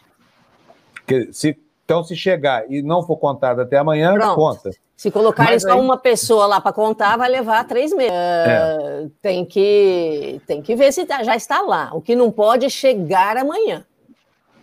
Então, beleza, entendi. Então, quer dizer, apesar do sujeito ter botado voto na urna em tempo hábil, essa coisa toda, se correr e não entregar até amanhã, não conta. Mas muito provavelmente, como olha, a situação lá, vou até ver aqui, eles estão com 95% dos votos apurados. Né? Ontem eram 86%. Eles conseguiram apurar 9%, contar 9% dos votos entre ontem e o dia de hoje. Muito provavelmente essa apuração vai estar encerrada. Provavelmente não, vai estar encerrada, é, né? E é preciso é dizer aqui que nessa empreitada judicial de litigância de má-fé do Trump, ele conseguiu uma vitória parcial na Pensilvânia, né? É, que diz respeito a, me parece que 29 mil cédulas que estavam inadequadas. Ali os advogados dele conseguiram é, desqualificar essas cédulas, mas não, não surtiu nenhum resultado no cômputo geral dos votos dele, nem dos votos do Estado. Depois a gente vai detalhar isso para vocês. É, tem mais alguma coisa da sua parte aí, Cíntia? Não, não, é isso aí. Vamos. Cíntia, fala, eu, fala. Queria, eu queria que você visse uma noticiazinha que eu trouxe, porque tá pode bom. servir para uma futura lei. Ah, tá bom, vamos lá. Porque no Vou estado do Kentucky, eles elegeram, eles fizeram uma eleição para prefeito numa cidadezinha que se chama Rabbit é, Wash. Rapid Falls. Né? Rapid Rabbit, não é? Rabbit Ash, ou seja, coelho triturado, se chama a cidadezinha. e, é, e eles elegeram um cachorro o Wilbur Bust. E eu trouxe duas fotos. De repente, eles já vão preparar uma lei para que não possa eleger cachorro como Ave prefeito Maria. da cidade. Então, elegeram então, um cachorro como prefeito é, da cidade? Elegeram o cachorro. Um tem duas fotos. Tem, tem o burrinho também nas imagens do vídeo. Tem os burrinhos também nas imagens do vídeo. Olha aí, esse é o Wilbur Bust. É um, é um bulldog francês é, é, é, uma gracinha, né, gente? Ele concorreu, a próxima foto mostra, a notícia foi parar no mundo inteiro, viu? A próxima foto olha, ele concorreu com esse outro Beagle, mas aí tá, olha, a contagem dos votos e a contagem eh, dos votos elegeu realmente esse bulldog francês, Wilbur Butts. E tem um vídeo pequenininho que eu pedi pro, pro Fê colocar no ponto para mostrar um pouquinho, pouquinho a coisa, a gente não pode dar mais que 30 segundos, né? A, a e deixar no ponto dos. Eh, começa nos 20 segundos, Fê, por favor. Para não. E nos 20 segundos. Isso, aí. Rabbit hash and succotash and good old pinto beans. It was like, like a real political campaign. The one with the most money wins. At first, there were just humans in the mayor's race. And then the dogs decided they were going to run. Because of the unique makeup of this community, running a dog for mayor was probably the most logical thing we could do. What does a mayor make these days? Uh, Rabbit Hash mayor, I I think is pretty much paid in kibble. Really? Yeah. No bits. Sad news from Rabbit Hash, Kentucky. Mayor. Tá, tá sem som, Fábio. Estou falando que essa eleição não é recente, deve ser muito antiga, né? Não, não, começou pelo, o primeiro. Pela, pela não, o primeiro, eles estão mostrando um, um, vídeo antigo. O primeiro cachorro eleito foi em 1998, foi aquele vira-latão lá. Seguido por um outro, que foi um outro labrador preto. E aí eles mostram também os candidatos lá, que teve o porquinho, teve o burrinho, teve o, o coelho lá, porque o nome da cidade é o coelho. E agora teve essa nova eleição, então, e foi parar no mundo inteiro, viu, gente? Esse. É. esse... O que me preocupa nesse vídeo, não é que me preocupa, mas o que eu observei é. Você, agora você percebe quem são os, os, americanos que votam no Trump, entendeu? Exatamente esse, esse tipo, está configurado aí. Agora, vamos colocar de novo aí na tela esse último, isso aí, ó, Paulo Henrique Oliveira, mandou um dinheirinho pra gente, sugerindo as músicas de hoje. George in My Mind and Streets of é, Philadelphia. Muito já bom. Já separei aqui, viu? Muito bom. Já separei. Aliás, aliás, é uma música lindíssima, né? É, Virou duas. o hino da Georgia. As duas, as duas são. É, o José é. Carlos Faria também manda, como dizia o Chacrinha, só acaba quando termina. Exatamente, eu tô com o Chacrinha então, viu? Tamo junto. Ó, o Cadu Lacerda também, para explicar o sistema americano. Cada estado escolhe o seu presidente, mesmo que por um voto. Aí todos os delegados do estado votam no escolhido. Ok? Isso mesmo. Exatamente. Tudo isso remonta a, a, a, ao século XVIII, né, quando os Estados Unidos eram 13, 13 colônias de puritanos ingleses, e aí essas colônias resolvem se unir e criar um país. Lá 240 anos atrás, eles se reuniram em torno de uma mesa fizeram a Constituição. Parágrafo 1, todo mundo é livre para fazer o que quiser. Parágrafo 2, todo mundo pode ter uma arma para matar quem está fazendo o que quiser. vai por aí afora. Mas essa, essa, esse aparente paradoxo criou uma das democracias mais incríveis da história da humanidade, que agora está se perdendo por força dessa maluquice geral, né? Olha, Fernando, põe no slide 22 que eu quero que eu quero que a, aproveitar que a Gina está aqui para que a gente possa dar uma notícia que eu achei tenebrosa. Em todo caso, Vai lá, olha aí, olha. Vou pedir, não vou nem ler, porque senão a Gina vai falar que eu sou um Não, essa notícia, essa notícia, é, é. Fábio, correu o mundo, é uma coisa terrível, são 17 milhões de visões uh, uh, de, de, animais, né? E acontece, eu gostaria de lembrar, inclusive eu estava conversando ontem com o Vitor e lembrei que em 1900 e, mil, 2014, perdão, a Dinamarca, é, ela sacrificou, ela matou né, uma girafa, uma, um, era relativamente era jovem, por quê? Porque era macho. Vários zoológicos do mundo inteiro se ofereceram para hospedar essa girafa. A girafa se chamava Marius. Né? E eles mataram, mataram inclusive na frente das crianças, deram para o leão comer, para que as crianças pudessem entender como é que funciona a natureza. E ele foi sacrificado só porque ele era macho, e aí daria, depois que ele virasse adulto realmente, daria uma briga entre, entre os machos, né? E eles se recusaram de, é, de dar o, essa girafa, o Marius, para outros zoológicos do mundo. Essa é a civilizada Dinamarca, não é? Esse é o primeiro mundo, assim, perfeito, não é? É. Agora, esses Agora... visões, eu, esses visões, Fábio, eu responsabilizo muito e muito, muito as mulheres que usam casacos de pele. Muito. Esse é um dos atritos dos animalistas, assim. Eu, tanto que, por exemplo, quando eu estou num ônibus, assim, que eu vejo uma mulher com casaco de pele, eu já faço todo aquele teatro, assim, tipo, ai, que horror! Não quero me aproximar de cada um. né? E falo em voz alta, inclusive, né? E faça aquela cara horrorosa, meu, faça um teatro mesmo, para que para que ela sinta, sabe, ela algumas reagem assim loucas da vida, outras ficam meio espantadas assim, mas eu sempre eu sempre faço esse teatro, porque é um absurdo, a responsabilidade é também de quem compra, não é? É. é, é casaco de pele não é, é um bem essencial, você não. E além do que, como é que eles matam esses animais? Eles matam esses animais com um choque elétrico no ânus. Sem falar ah? que as condições. É, é. As condições de vida para a criação eh, de, de animais que, que se transformam em casacos de pele, elas são péssimas. Eles são, eles são expostos, inclusive, as raposas e outros animais, como visões, eles são expostos a um frio horrível para que o pelo deles crie essa, essa camada pra, de proteção ainda maior. Então, eles ficam naquelas gaiolas, os pezinhos deles são, eh, muitos deles são completamente eh, eh, ensanguentados e machucados, porque aquela gaiola ele não pode se mover quase, e aquela, aquele pelo dele tem que, ele tem que ser submetido a um frio horroroso, ele não tem nem a possibilidade, obviamente, de, de fazer a toquinha dele, né? Ele é submetido àquelas temperaturas, e para morrer, para que o pelo fique assim, né? é, eles, eles são mortos com, com choque elétrico no ânus. Que horror! É. Não sabia que era tão terrível, né? É, terrível. Bom, então, é... Essas, essas coisas realmente têm que ser denunciadas, têm que ser esclarecidas. A gente detesta dar notícia desse jeito, mas, mas eu acho Vamos bom que a gente veja a realidade. Vamos explicar por que, que isso está acontecendo. Então, Lu, você pode ler para a gente, por favor, essa notícia? Vamos ver o que, que aconteceu com os visões. 17 milhões de visões lá na Dinamarca que vão ser sacrificados por causa de coronavírus. Como é que é a história? A Dinamarca vai abater cerca de 17 milhões de, vilões, de visões após humanos serem infectados por uma nova mutação do novo coronavírus identificada nestes animais.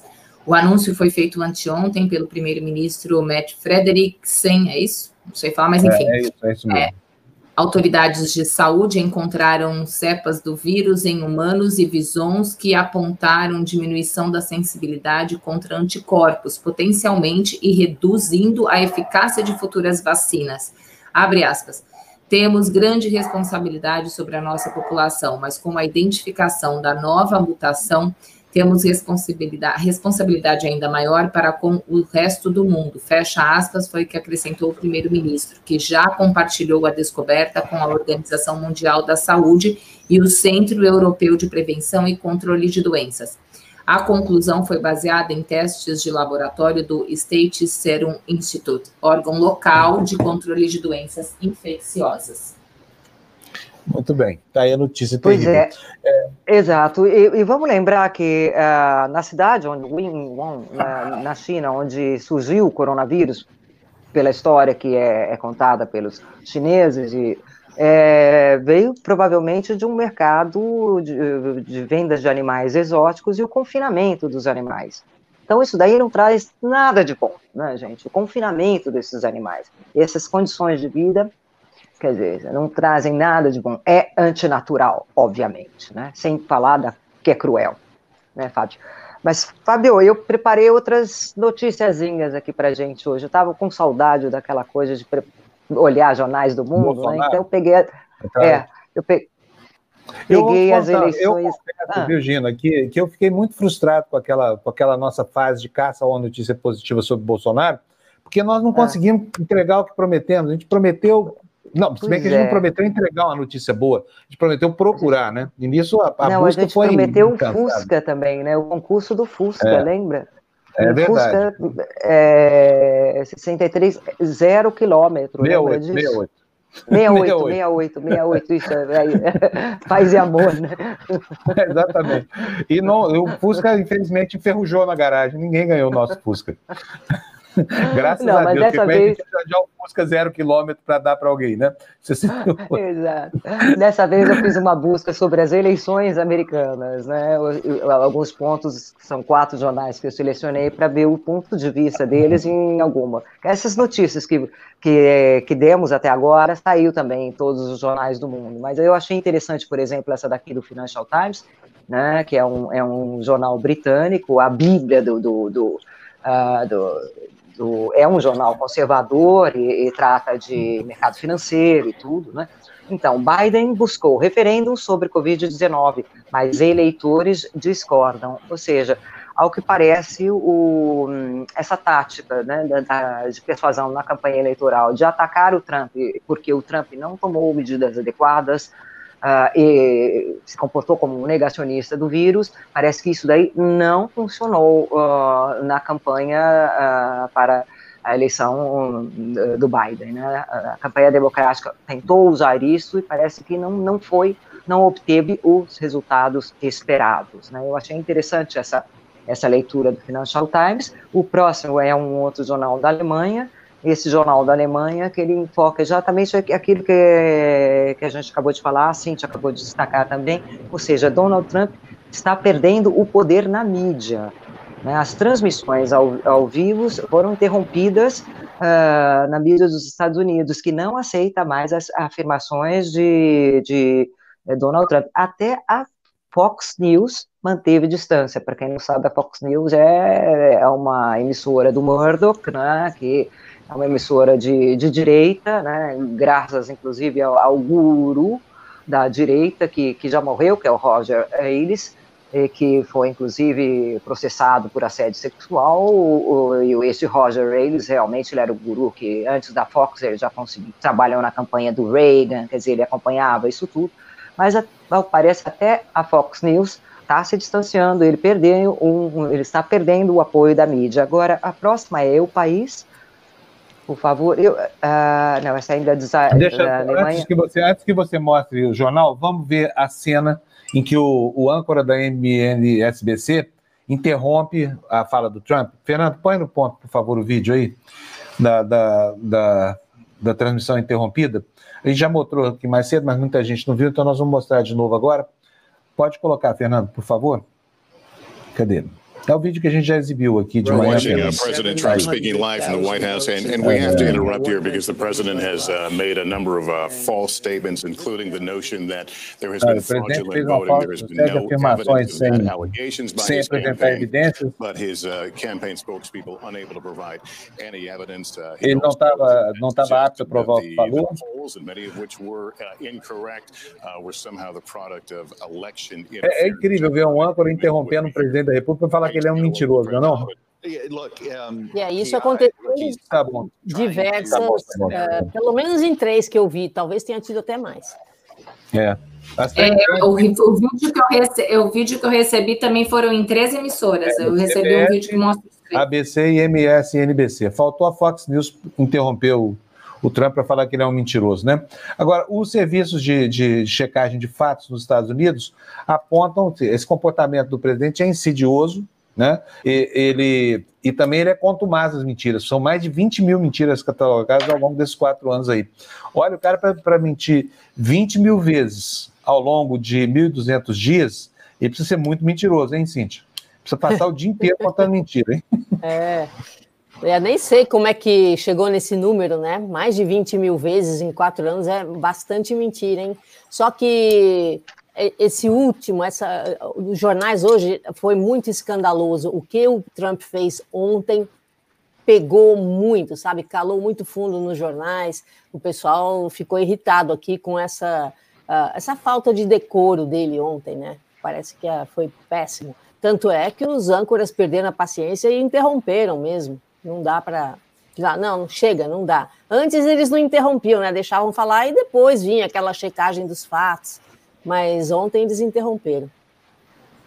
Muito bom. São, é, são mais de 20, estou vendo aqui no. São exatamente, sabe quantos? Olha, 1.316 dias. Adivinha quantas mentiras? Uma pessoa pode pronunciar em 1.316 dias, gente. Eu vou mostrar para vocês, porque, olha, é coisa séria, tá? Não é coisa de comunismo. Não, é comunista, TV Democracia, só tem comunista aí. Não é assim, não. Estão falando do Washington Post, tá? Que é. Olha só, vamos, vamos aqui para a afirmação aqui na tela. Estão vendo aí? Traduz para a gente aí, por favor, Cintia, para não restar dúvida. Da... Em 1.316 dias, o presidente Trump fez 22.247 uh, declarações falsas ou uh, Imprecisas. né? imprecisas. É, misleading é assim, com a intenção de enganar alguém. É, é isso aí. Portanto, Ou seja, 22 uma média de quanto. mentiras. É, 22 mil. Eu vou fazer essa conta aqui, porque essa conta Exato. é bem interessante. Deixa eu achar minha Exato. calculadora aqui. 22 mil dividido por 1.316. Não é, não é pouca coisa, não. Vamos ver aqui. 22 mil. Volta aqui na tela para mim, fa- fazendo favor, Fernando, para eu ver os números. Tá aí, 22, 247 dividido por 1.316 dias. 16,9, 17 mentiras por dia. Ou seja, o cara fala bom dia e já contou a mentira. Aí ele fala: me passa o café, duas. Me dá o adoçante, por favor, três, entendeu? Nada desse sujeito, porque não é possível uma pessoa minta 17 vezes por dia, assim, com comprovação por institutos de fact-check, né? E, e, e isso não seja um comportamento doentio, hein? Compulsivo. Fazer uma mentira por hora, né? No dia que tem 24 horas, você tira o que você dorme, porque ele deve dormir, né, meninas? Eles, eles devem, ele deve dar. Ele, ele conta uma mentira a cada menos de uma hora. Dizem é. as más línguas que ele está agitado lá na Casa Branca, está irritado, né? É, por isso, essa imagem aí que o Anderson Cooper fez da tartaruga virada de barriguinha para cima, tartaruga obesa, virada de barriguinha para cima ah, ao sol, sabe? Eu não sei onde eu vi o vídeo que foi é, mostrando, não era ele, obviamente, mas tirando ele da sala. Para, de- devolve a bola, devolve a bola, e ele esperneando, e o outro vinha tirar. É isso aí. Essa mimada. Olha, Menina, já tomamos bronca, disse- dize- Sim. disseram aqui pra gente, vamos rápido, Vamos para a corridinha, é isso? mas tem as Isso, coisas na pra. Termina É, eu só queria, são A só mais precisa duas, terminar. são só mais duas, olha, ah, tem o Eu País que diz o seguinte, quando o presidente sabota o seu próprio país, né, olha, resulta que a maior interferência nas eleições americanas não veio da Rússia ou da China, mas do inquilino da Casa Branca, que criou confusão e desconfiança no sistema. Essa é a do Eu País, né, e- e- E aí tem essa última do, do Le Monde. O Le Monde faz, fala o seguinte: o título dessa matéria não é tão impactante quanto o conteúdo dela, porque é uma coisa que eh, poucos jornais deram, que foi esse debate entre os democratas, né? Ou seja, já começam a debater o porquê que essa onda democrática, essa onda azul, não foi tão forte, não foi tão impactante, né? E já começa a dar problema entre os democratas assim nessas discussões, né? Tanto que aí é, chega um certo ponto da matéria que, que é, eles abrem aspas e falam assim: não fala, nunca mais fale de socialismo, ou seja, é uma reprovação dos democratas mais centristas aos democratas mais, uh, mais alinhados com a, a, quase, quase com a extrema esquerda, né? Porque eu, eu não sei, eu pergunto para você, Cíntia, porque não. eu, eu não, não, vejo o, o, os democratas aliados não. com a extrema esquerda. Claro eu só vejo uma alergia. É, uma alergia dos americanos à palavra socialista, não é? Eu não sei eu, se eu estou errada, mas eu não, não vejo isso daí, mas ao que consta, houve um, um atrito uh, na discussão, nas discussões entre os próprios democratas a, a, a respeito de, deste resultado no Congresso, que não foi aquilo que eles estavam esperando, principalmente na Câmara dos Deputados, né? Então, o que houve, tanto que a Nancy Peloso chegou a falar que, uh, que olha, uh, em relação a essa decepção, não vencemos todas as batalhas, mas venceremos a guerra, né? Foi um encontro que ela teve uh, online, parece com alguns, alguns líderes é, democratas, né? Então, é isso, gente. Olha, Gina, eu, eu, é, você está em um ambiente diferente hoje. Você reparou, Fábio? A Gina nem travou, né? Hoje não deu um. Não, é. Tá linda a internet hoje. Lá no não, eu tô achando até estranho. Não, tá não, perfeito. É... Eu, eu fiquei curiosa até pelo ambiente que você tá, mas por acaso me veio isso também, que hoje nem travou. Nossa, foi milagre, porque aqui não pega tão bem. Além, além do que eh, meu marido está trabalhando lá, está numa reunião importante, então ele falou, bicho, tô para cá. Vai Entendi porque ela está falando baixinho, cara. Gina, ela vocês tá repararam com tom de voz. Cadê aquela efusividade da Gina? Tá explicado. Ah, e o marido eu reparei também, Gina, mas eu achei que foi depois da notícia do Vison. Eu falei, a Gina, que eu sei o quanto isso, né, te... te não, é, é não, essa, foi, essa é terrível é, mesmo. Né? Eu falei, eu acho que ela tá bem chateada e bem comovida, mas depois agora também você tá com um pouquinho do tom de voz um pouquinho mais, mais caladinho. É. Olha, só vou explicar uma coisa para as pessoas que não entendem essa coisa assim dos, da extrema esquerda americana. Gente, esquece, não tem extrema esquerda americana no Partido Democrata. Tem aqui, talvez, partidos de extrema esquerda que vocês não escutam falar, porque não tem chance nenhuma de ganhar nem eleição nenhuma, muito menos para cargos majoritários. Mas, enfim, é o seguinte: no Partido Democrata, ele é igualzinho o Partido Republicano, certo? Então, a diferença entre o Biden e, o Trump é que o Biden é um pouco mais civilizado, é um marco civilizatório, é só isso. O resto, as guerras, o que vai fazer por aí, a interferência nos outros países é a mesma, talvez até pior. Uh, agora, o que, que acontece dentro do Partido Democrata, que a Gina falou? Ah, a ala esquerda. A ala esquerda do Partido Democrata, que é o Bernie Sanders, né, a, a senadora Warren e tal, eles simplesmente querem uh, saúde para as pessoas e possivelmente curso superior de faculdade pública de graça para os alunos. Vocês conhecem algum país super de extrema esquerda chamado Brasil que já tem isso? Então, assim, não é que uh, vamos uh, dividir a produção e tomar as suas casas, não é nada disso. Eles acabar querem com acabar com a burguesia, não tem nada disso. Eles querem que os jovens possam ir para as faculdades estaduais sem gastar 50 mil dólares por ano, e eles querem que exista um sistema de saúde que atenda melhor a população sem que as pessoas gastem muito dinheiro. E para mim, isso daí nunca foi extrema esquerda e não será. Muito bem, muito bem falado, muito bem colocado. Olha, a Mônica, sobre os, os bichinhos lá, os visões, está dizendo aí para você, manda cinco reais. Muito obrigado, Mônica. Gina, não são só casacos, cílios postiços, pincéis de maquiagem. Crueldade a serviço da, da, da vaidade. É, eu acho também uma crueldade, Exato. sabia? Exato. Agora, a gente, a gente não pensa nos frangos, por exemplo, né? Nós que comemos carne aqui, porque são milhões mortos todo santo dia para alimentar a gente. Não deixa de ser uma crueldade também, né? Tem Sim. gente que acha que isso é um valor para que as pessoas parem de comer a carne de frango, de boi, essa coisa toda. Eu não acho, por exemplo. A Gina acha. É, é, a gente tem todo o direito de, de, de divergir nisso. Agora, uma coisa é certa: não há dúvida sobre a crueldade, né? É, a criação, por exemplo, de frangos é uma coisa horrorosa, porque para que eles fiquem imóveis, a densidade demográfica na, na, nas granjas é um negócio terrível. Eles conseguem se mexer, só conseguem abaixar o bico para pegar a comida no, no, no, no servidor, né? Enfim, é crueldade, sim. Poderia ser muito menos dolorido para esses animais essa, essa jornada de dor até do nascimento até a morte para virar comida para a gente.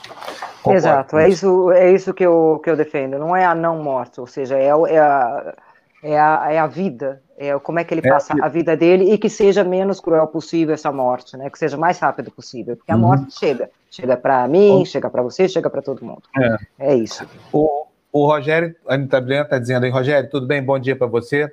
Rogério, sempre de olho lá na situação lá, da, da, da, da lá em Nagorno-Karabakh, né?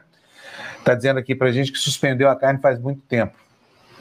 E a Mônica está nos mandando aqui. Ah, não, já lembro isso aqui. É, é o negócio do. Olha, gente, nós estamos muito atrasados. Daqui a pouco a nossa tá. generala vai passar aqui cantando a Ordem Unida. E aí a gente não vai ter. Né, vamos tomar uma broca. Então vamos nessa, porque. Vamos voltar no Tertúlia, que hoje Dona Marta Panuso, hein?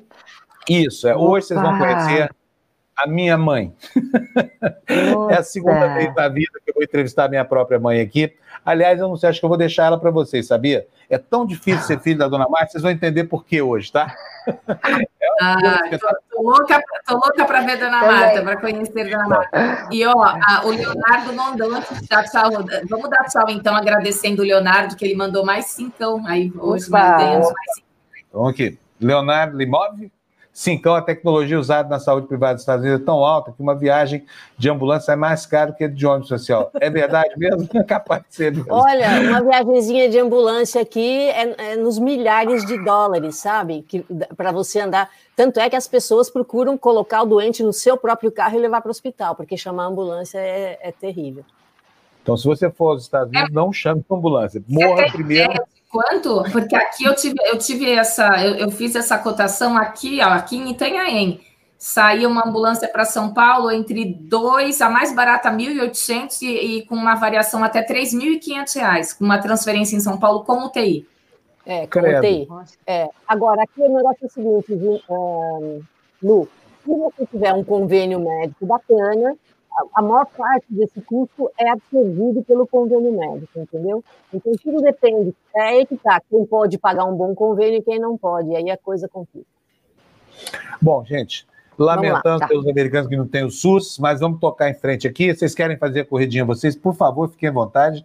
Pessoal, eu não vou agora... conseguir, Fábio, ler, ler, o subtítulo. Eu posso até tentar. Vamos lá, vamos, vamos eu vou tentar. Ajudar vocês, então. Okay. Vamos lá. Perfeito. Tempo de mudanças.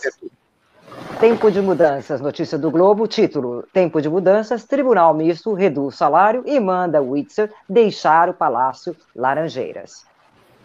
Próxima, Fernando. Paz é líder no Rio com 31%. Crivella e Marta brigam pelo segundo lugar. Em novo levantamento, rejeição à candidata do PDT aumenta Benedita do PT perde pontos e fica mais distante. Final emocionante lá no Rio de Janeiro também, hein? A gente vai. detalha na abertura. Próximo, Folha, de, Folha de São Paulo agora. Bolsonaro diz que vai buscar sistema eleitoral confiável para a eleição de 2022. O presidente fala em apoiar projetos de mudança no Congresso e defendeu de novo o voto impresso. É, já tem lá uma, uma PEC da, da Bia Kisses, né? Para que é a base do discurso da fraude. Com certeza vem aí, porque se Deus quiser, em 2022 nós vamos repetir no Brasil o que está acontecendo agora lá na terra da Cíntia e vamos detonar a extrema-direita aqui no voto. Próximo destaque, Fernando. Após exportação em massa para a China, Brasil importa soja dos Estados Unidos. É, o subtítulo eu não consigo ler, Fábio. Vamos lá, eu leio daqui. A preços mais altos, o país recorre a compras para reduzir a escassez no mercado interno. Ou seja, vendemos tudo, como esse governo é horroroso, não tem planejamento, não tem estoque regulador, ficamos sem. Agora somos obrigados a importar com esse dólar, onerando a nossa população e drenando a nossa balança comercial. Próximo destaque, Fernando. Deputadas propõem lei Mari Ferrer para proteger vítimas de abuso sexual. Notícia do Estadão. Já são ao menos dois projetos, um deles prevê detenção de um ano de agente público que não garantir integridade física e psicológica da mulher. autora da denúncia de estupro, jovem foi humilhada em julgamento. OAB de Santa Catarina quer gravação de todas as audiências. Próximo. Bolsonaristas se mobilizam para ter aliado na Fiocruz. Candidato de última hora tem apoio de deputado do PSL. Servidores do órgão votam em lista tríplice e Planalto escolhe a notícia do Estadão.